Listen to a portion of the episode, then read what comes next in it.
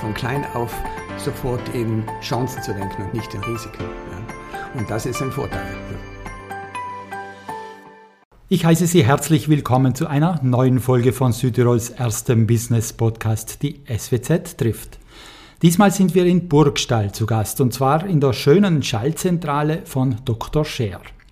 Wir treffen hier den CEO höchstpersönlich, Hannes Berger. Mein Name ist Christian Pfeiffer, ich bin der Chefredakteur der SWZ. Schön, dass Sie zuhören, wo immer Sie gerade sind. Hallo Herr Berger, danke für die Zeit, die Sie uns schenken. Hallo Herr Pfeiffer, äh, danke, dass Sie den Weg zu uns gefunden haben. Sehr gerne. Hannes Berger ist seit Ende des vergangenen Jahres der CEO der Dr. Scher Gruppe. Arbeiten tut er für Dr. Scher aber schon viel länger, seit 2005. Zuvor war er für Cameo in Desenzano del Garda tätig, für Mila in Bozen und für den US-Börsenkonzern Kraft Foods in Wien und München. Als Dr. Scher 2005 jemanden suchte, der das Amerika-Geschäft aufbaut, nahm Hannes Berger die Herausforderung an. Von da an pendelte er zwischen Europa und Amerika, übernahm zudem das weltweite Marketing und das England-Geschäft und rückte in den Gruppenvorstand auf.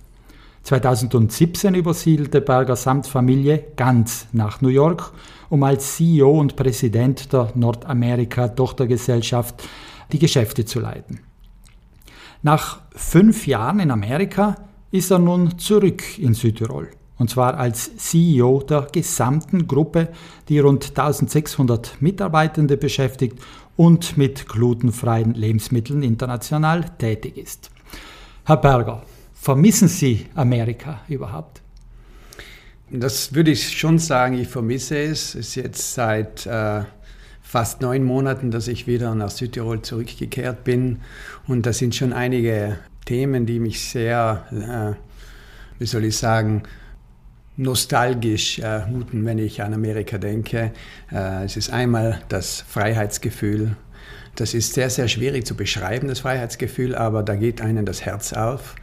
Das zweite Thema ist äh, die Freundlichkeit. Die Menschen in Amerika sind sehr, sehr freundlich. Wir Europäer sagen das oft sehr zynisch, das ist alles nur aufgesetzt. Aber wenn man aus dem Haus geht und in ein Restaurant reingeht oder in einen Shop reingeht und mit einem breiten Lächeln empfangen wird, dann geht einem die Seele auf und das tut auf jeden Fall gut für das Gemüt. Ja.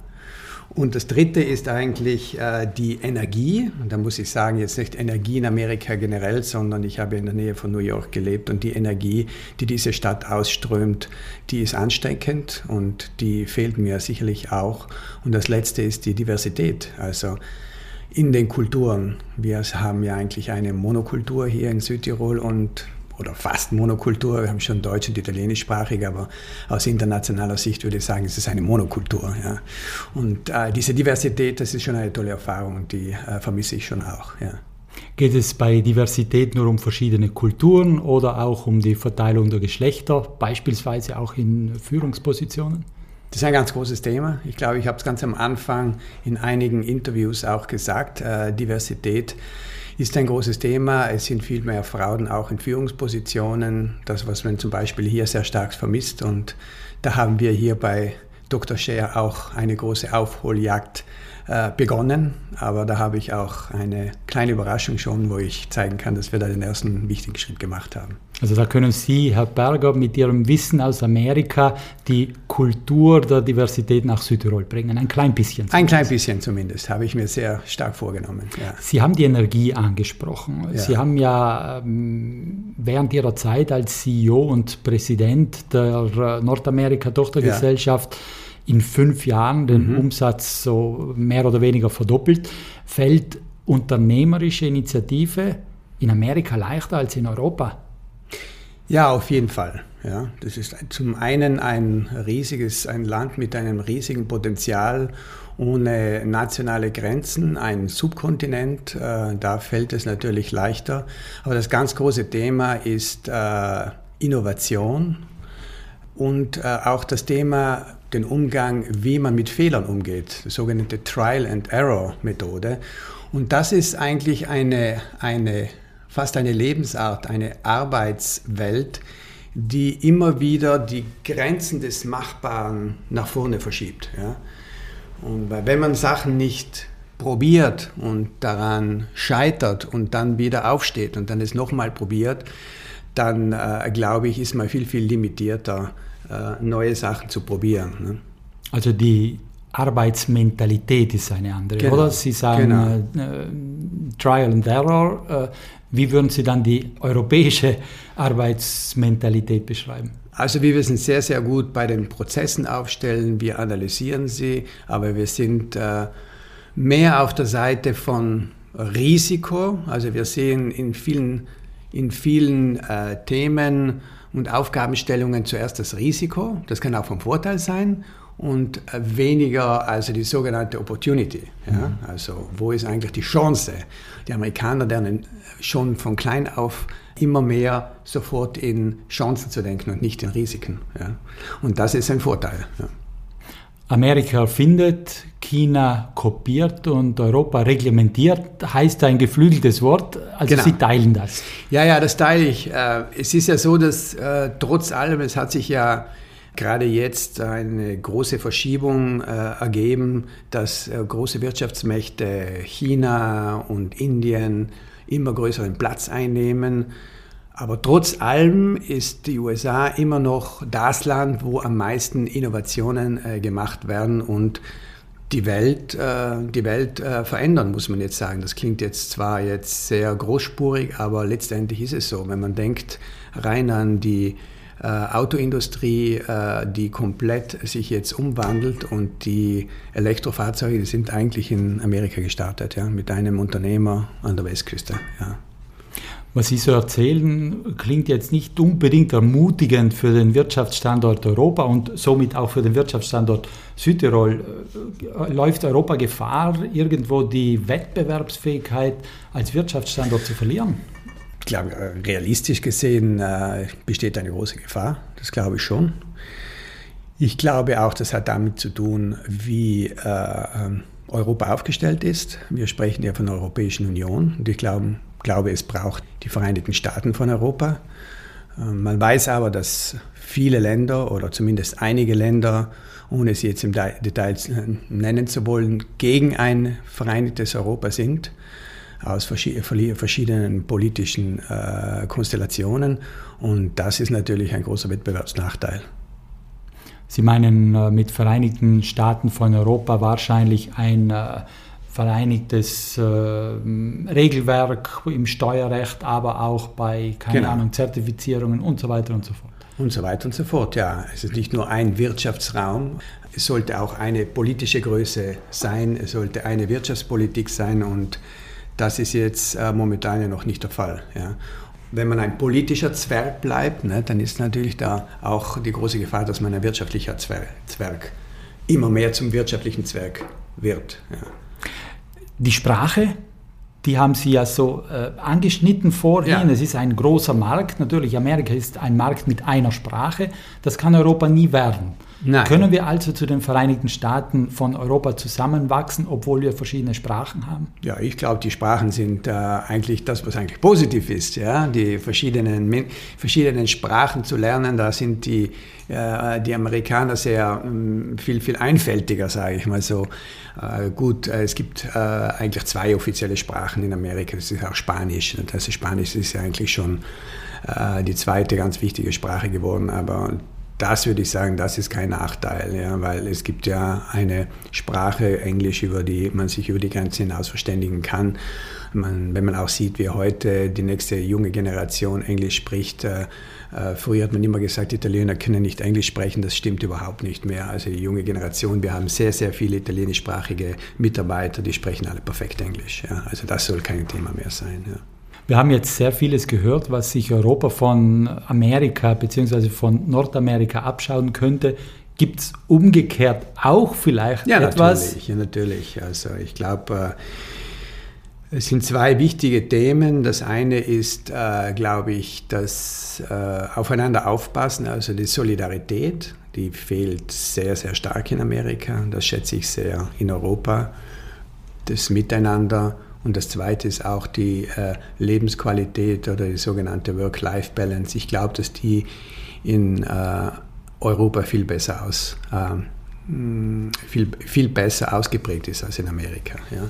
Schon sehr, sehr starker individueller Kapitalismus. Jeder schaut auf sich, ja, auf seine Familien, auf die Familie, aber dieses äh, Füreinander-Dasein und das Leben bewusst genießen und auch achtsam sein, ich glaube, diese Achtsamkeit wäre ja auch ein Thema, das in Europa Zukunft hätte und äh, das von hier aus eine viel größere Revolution startet bei der Klimaneutralität und äh, im Klimawandel eine wesentliche Rolle zu spielen. Ja. Mhm mit äh, Work-Life-Balance, mit dem Leben genießen. Geben Sie mir ein Stichwort. Lassen Sie hm. uns über die jungen Generationen, die jetzt ja. auf den Arbeitsmarkt kommen, sprechen. Es wird Ihnen ja oft nachgesagt, dass die nur mehr wollen das Leben genießen. Jetzt frage ich Sie als Führungskraft, als CEO der Dr. Scher Gruppe, wie erleben Sie diese jungen Generationen? Also es stimmt schon, äh, dass da, da wird sehr, Spiel, äh, sehr viel über Etiketten gesprochen, die sogenannte äh, Generation Z oder dass die nicht mehr Lust haben zum Arbeiten. Also das kann ich so nicht bestätigen. Das ist eine andere Herangehensweise. Die jungen Menschen, wenn sie eine Arbeit beginnen, wollen sie überzeugt sein, dass das etwas ist, das für sie Sinn ergibt und wo sie sich auch identifizieren können. Sie sind in der tollen Situation, dass Sie sich aussuchen können, das Unternehmen. Also es hat sich sehr, sehr stark gewandelt und gesagt, was bietest du Unternehmen? Mir. Und deswegen glaube ich, hm, die Tatsache, dass Sie auch das mehr ausgeglichen haben, also Sie äh, arbeiten, um zu leben und nicht leben, um zu arbeiten, wie das unsere Generation noch erlebt hat. Ich glaube, dass das eigentlich äh, schon auch ein, nicht unbedingt ein Nachteil sein muss. Ja. Man muss nur wissen, wie man eben mit diesen äh, Mitarbeitern umgeht. Also ich sehe das jetzt durchaus nicht so problematisch. Ne? Das ist eine neue Generation, die anders denkt. Zum Glück denken sie auch über die Zukunft nach, über viele Leute, die sehr, sehr junge Leute, die auch sehr sensibel sind über den Klimawandel, über ähm, wie man achtsam umgeht mit den Dingen. Also das muss ich sagen, das haben sie sicher uns voraus. Identifikation sprechen Sie auch an. Die wollen einen Sinn sehen, die wollen mhm. sich identifizieren mit ja. ihrer Aufgabe. Nun fällt auf, dass gerade jüngere Generationen viel schneller und viel öfter den Job wechseln. Also Sie sind da ganz wer anderes, der seit 18 Jahren bei einem Dinosaurier. Sie sind ein Dinosaurier, genau. Tun sich die Jungen, sie wollen sich zwar identifizieren mit der Aufgabe, aber tun sie sich schwerer mit einem Unternehmen zu identifizieren. Ja, ich glaube, es ist einfach eine Verschiebung der Werte. Es ist nicht mehr so, dass es nur mehr darum geht, ähm, ein Unternehmen ist nur da, um äh, Wachstum zu generieren und äh, Profitabilität, sondern es geht halt auch, es wird komplexer und es sind auch andere Werte, die für sie auch zählen. Ich glaube, das ist das äh, große Thema. Es ist einfach eine Verschiebung der Werte und mit dem muss man eigentlich umgehen. Ja. Okay, man muss damit umgehen. Wie sehen Sie das aus Unternehmenssicht ja. diese höhere Wechselbereitschaft. Die könnte man ja nun negativ sehen, weil ja. Kontinuität verloren geht, weil Identifikation verloren geht. Man könnte sie aber auch positiv sehen, indem man sagt, es kommt immer neues Wissen in ein Unternehmen, genau. es kommt immer frischer genau. Wind. Ja. Was überwiegt in Ihren Augen? Wir diskutieren ja sehr viel über das Thema. Ja. Es, es gibt ja auch Kennzahlen, die wir uns jeden, jedes Monat anschauen wie viel ist eigentlich äh, der sogenannte Turnover Rate, also die sogenannte äh, Fluktuation, Unternehmensfluktuation. Und die ist zum Beispiel in Europa viel, viel geringer wie in Amerika. In Amerika geht man rauf bis auf 30 Prozent und sagt, so what? in Europa ist sie bei 3 Prozent, 4 Prozent, 5 Prozent. Ja. Und äh, es ist schon richtig, äh, dieser Wechsel bringt neue Ideen rein. Deswegen ist es nicht unbedingt schlecht, wenn man eine hohe Fluktuation hat. Es hängt aber auch davon ab, in welcher Abteilung wir sind gerade. Nicht? Wenn man zum Beispiel sehr, sehr viel auf bestehendes Know-how aufbaut, und die Erfahrung eine ganz, ganz zentrale Rolle spielt, dann ist die Fluktuation schlecht. Äh, hingegen, wo man viele kreative neue Ideen äh, braucht, dann muss die Fluktuation auch höher sein. Ich habe meine Ausbildung im Marketing gemacht vor, sage ich jetzt schon mehr als 20 Jahren und äh, da hatten wir damals schon eine Fluktuation, dass die jungen Mitarbeiter nach drei bis fünf Jahren das Unternehmen gewechselt haben. Ja? Neue Ideen kommen wieder rein und da muss man es akzeptieren, man muss damit umgehen können und auch das Positive daraus ziehen. Wir sitzen, liebe Zuhörerinnen und Zuhörer, im lichtdurchfluteten Büro von Hannes Berger, dem CEO der Dr. Scher Gruppe, mit Blick auch auf sehr viel Grün. Und ja. äh, wir wollen noch ein bisschen über die jungen Generationen ja. sprechen. Müssen die Jungen anders geführt werden? Sie haben es vorhin so ein bisschen angesprochen, die Führung. Müssen sie anders die, geführt werden? Ist ja ganz ein interessantes Thema, eine interessante Frage. Ähm, ja, sie müssen anders geführt werden, aber das, das geht an, der, an den Haupt, äh, auf dem Hauptthema vorbei, denn das Anagraphische ist ja nur ein Teil davon. Ja?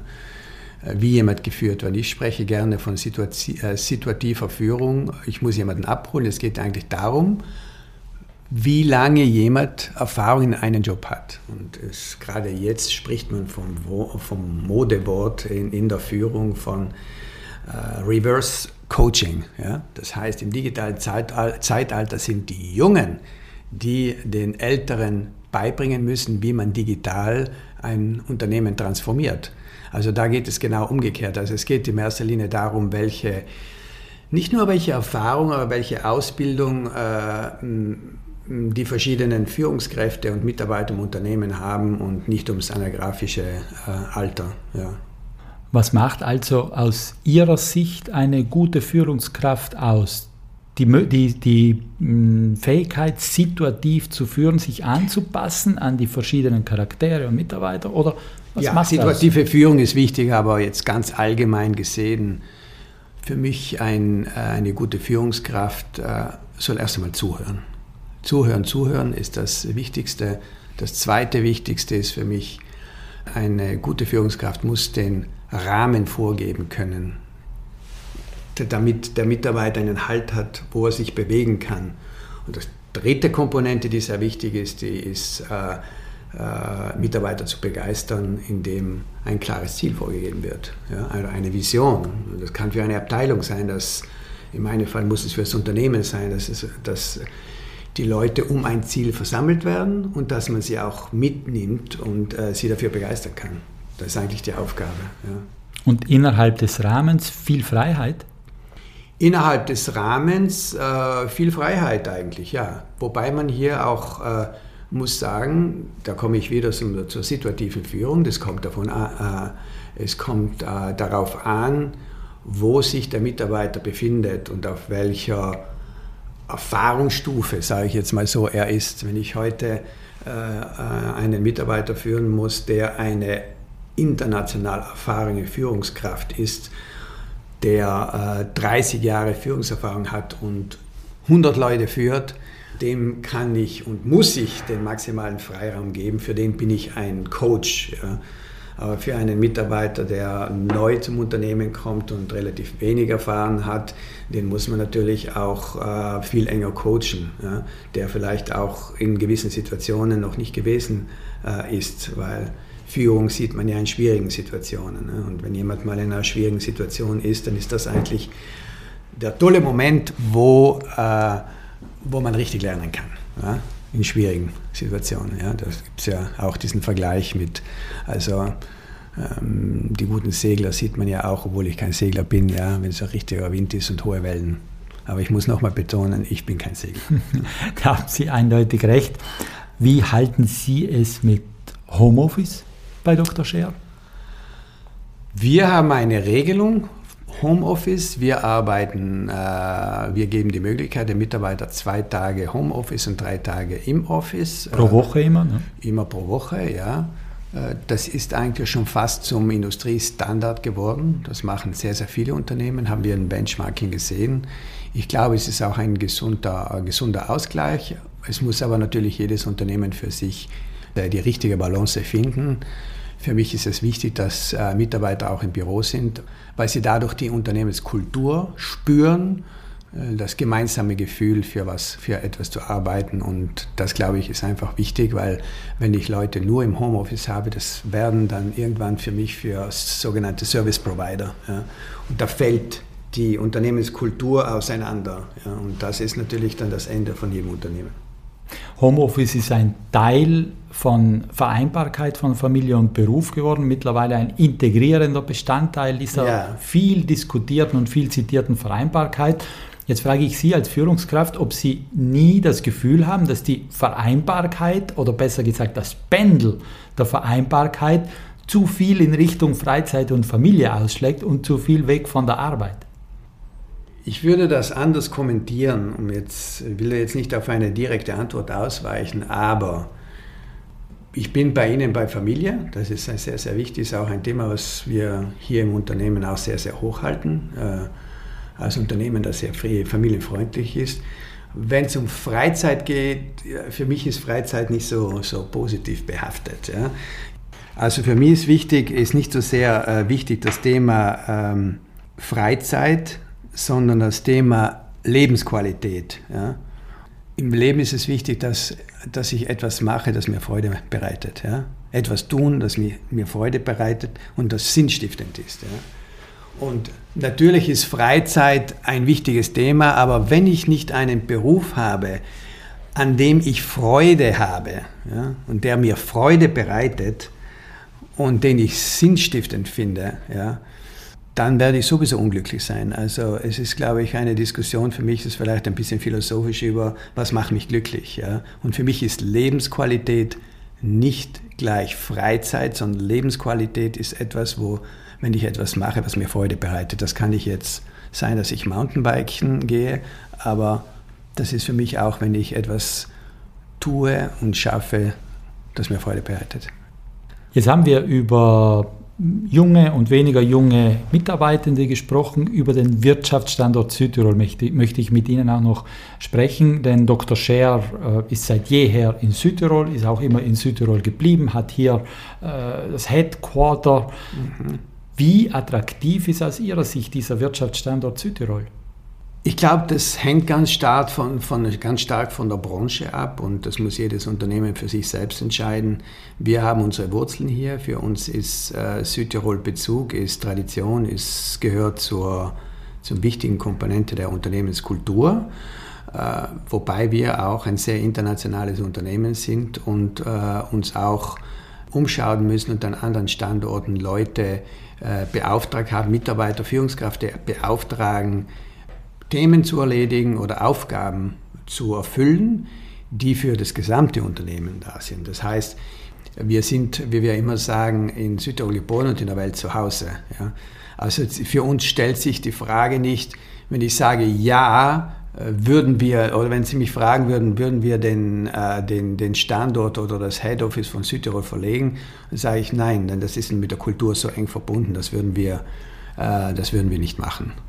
Also insofern ist Südtirol für uns als Standort äh, interessant, hat aber natürlich auch große Herausforderungen, vor allem wenn es darum geht, äh, wenn wir hier Führungskräfte nach Südtirol bringen wollen, das hat damit zu tun, äh, wenn es Führungskräfte sind, die gerade, sage ich mal, typisch 40 äh, plus alt sind, die eine Familie gegründet haben, dann stellt sich die erste Frage natürlich in dieser Mobilität, äh, ist der Lebenspartner bereit, auch mitzukommen nach, oder Partnerin auch bereit, nach Südtirol mitzukommen?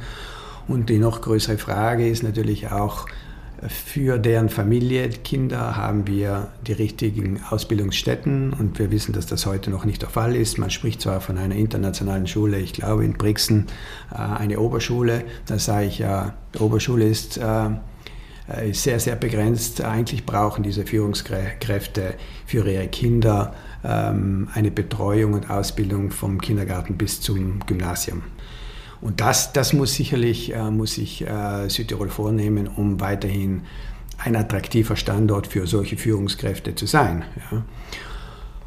Gibt es noch das große Thema, natürlich auch äh, die äh, Lebenskosten, äh, ist natürlich auch ein großes Thema. Ich glaube, äh, in jedem Umkreis von Mailand, was ein großer Wirtschaftsstandort ist, ist es günstiger zu leben als in Südtirol. Immobilienpreise, ganz großes Thema. Und äh, deswegen da natürlich ist schon wichtig, dass man daran arbeitet, das auch attraktiv zu halten. Ja. Von, Weil, daher ja, ich habe natürlich jetzt sehr viel attraktiv. begrenzt attraktiv, wobei man natürlich muss sagen für Talente. Aber natürlich muss man sagen, ein gewisses Premium äh, wird sicherlich noch drin sein, weil natürlich die Lebensqualität hier in Südtirol extrem hoch ist. Ja, das muss man jetzt auch schon mal sagen. Ja, Freizeitgestaltungen, wenn wir gerade wieder über Freizeit reden oder wo man sich wieder ausruhen kann oder was man natürlich erleben, erleben kann in Südtirol, das ist natürlich schon äh, toll. Ist das ein Punkt, der als Magnet gelten kann?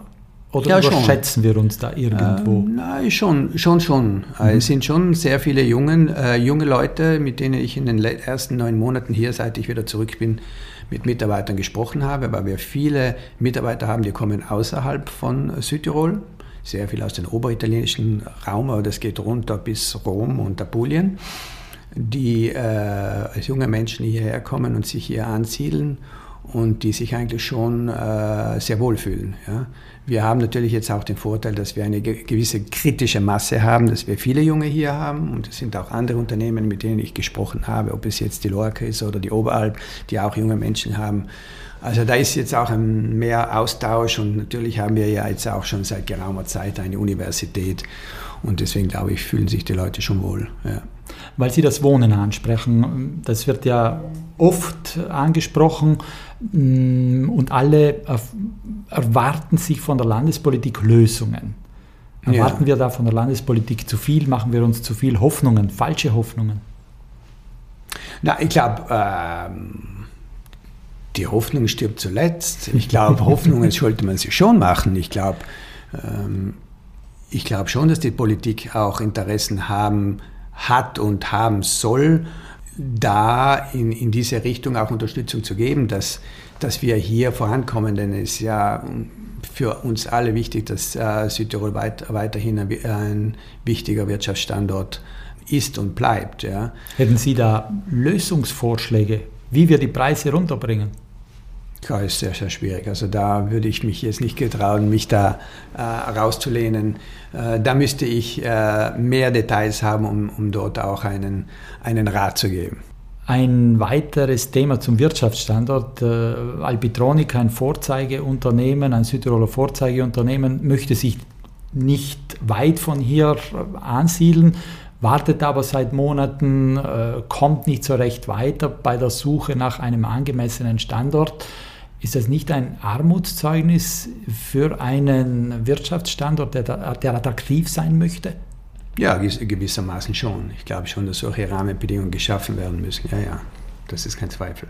Nochmal zurück nach Amerika. Mhm. Ähm, Amerika ist ja auch, wo Sie gelebt haben, meines Wissens ja auch sehr lebenswert, so wie Südtirol. Wie war es dort mit, den, mit dem Wohnen, mit den Lebenshaltungskosten. Ja, das ist ein schlechter Vergleich. das ist ein sehr schlechter Vergleich und Amerika ist nicht Amerika. Ich habe in New York gelebt und New York ist extrem teuer. Ja. Also da sind wir hier noch in Schlaraffenland. Es gibt verschiedene, ähm, verschiedene Studien oder Vergleiche, die man anstellen kann, auch auf Internet zu lesen ist.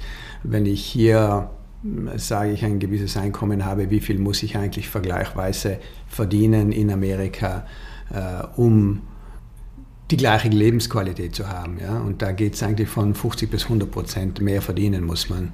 Ich rede jetzt von der Ostküste, ich rede von Philadelphia, ich rede von New York, äh, weil die Lebenshaltungskosten extrem hoch sind. Also da sind unsere Mieten hier in Südtirol noch sehr gering. Ja? Das will damit nicht heißen, dass es hier billig ist. Es ist nur so exorbitant teuer, dass man ja davon spricht, in New York City, wenn man äh, unter 100.000 Dollar verdient, dann ist man eigentlich schon an der Armutsgrenze. Ja? Und das sagt nur, in welcher Dimension äh, eigentlich äh, dort äh, gearbeitet wird. Deswegen, jede normale Familie äh, lebt außerhalb Manhattan. Ja? Wir haben zum Beispiel auch 30 äh, Kilometer nördlich von Manhattan ge äh, gelebt, im Grünen. Hm, hat andere Vorteile gehabt, auch weil wir für meine äh, Töchter äh, eine deutsche Schule dort hatten und die konnten dort das deutsche Abitur machen. Äh, aber die Lebenshaltungskosten gerade in dem Gebiet, in New York State oder New Jersey, ist äh, extrem hoch. Ja. Mhm. Wenn man natürlich dann reingeht in den mittleren Westen, ob es jetzt äh, Michigan ist oder so, dann sind natürlich die, die, die Preise ganz, äh, ganz andere. Ich höre bei Ihnen heraus, ja, es gibt in Südtirol gewisse Probleme, es gibt Herausforderungen, aber insgesamt geht es uns in Südtirol doch nicht so schlecht. Zum Teil jammern wir auf hohem Niveau. Sehr, sehr die, hohem Niveau. Sehr ja. hohes Niveau. Ja. Äh, die, die, Zeit läuft uns irgendwo ja. davon. Äh, ich möchte zum Abschluss kommen und ähm, abschließend gehört es zum guten Ton in unserem Podcast, dass wir unseren Gesprächspartnern und Partnerinnen drei kurze Fragen mit der Bitte um ganz kurze Antworten ja. äh, stellen, gerne auch in Stichworten. Zuerst, welches Talent haben Sie, das man Ihnen nicht zutrauen würde? Also ich bin imstande, nach, einem, nach getaner Arbeit beschäftige ich mich oder ich begebe mich noch auf die Suche nach der verlorenen Zeit von Brust. Ich beschäftige mich lieber mit äh, Brust und Weltliteratur als mit einer Biografie von Steve Jobs. Zweite Frage, was stört Sie an Südtirol? Ja, ich glaube, das ist viele, dass viele denken, aber vielleicht nicht so aussprechen. Ja. Ich würde es mal so definieren als äh, eine, ein chronischer Mangel an Vielfältigkeit in der Meinungsbildung. Und meine dritte Frage, welches war der beste Ratschlag, den Sie je bekommen haben? Das war 1987 äh, von meinem Onkel. Der hat darauf gepocht, nach meinem Abitur, ich äh, sollte unbedingt ein Studium äh, auf der Uni machen, ein Wirtschaftsstudium. Und das habe ich auch gemacht und das hat eigentlich äh, äh, wohl sehr mein Leben verändert. Herr Berger, danke für das Gespräch, danke für Ihre Einblicke in Ihren Arbeitsalltag, in Ihre Arbeit, in Ihre Art von Führen. Danke auch für Ihre Einschätzung zum äh, Wirtschaftsstandort Südtirol und Europa. Hat Spaß gemacht. Danke, sehr gerne. Und Ihnen, äh, liebe Zuhörerinnen und Zuhörer, auch Ihnen danke fürs Dabeisein. Falls Sie einen Tipp haben, wenn wir mal in unseren Podcast einladen sollten, dann schreiben Sie mir einfach an christian.swz.it. Die nächste Folge unseres Podcasts, die gibt es in zwei Wochen und wenn Sie in der Zwischenzeit Lust auf noch mehr Interviews und Berichte aus Südtirols Wirtschaft und Politik haben, dann gibt es jeden Freitag druckfrisch die neue SWZ und online gibt es uns natürlich auch auf swz.it. Bis zum nächsten Mal, machen Sie es gut und bleiben Sie gesund.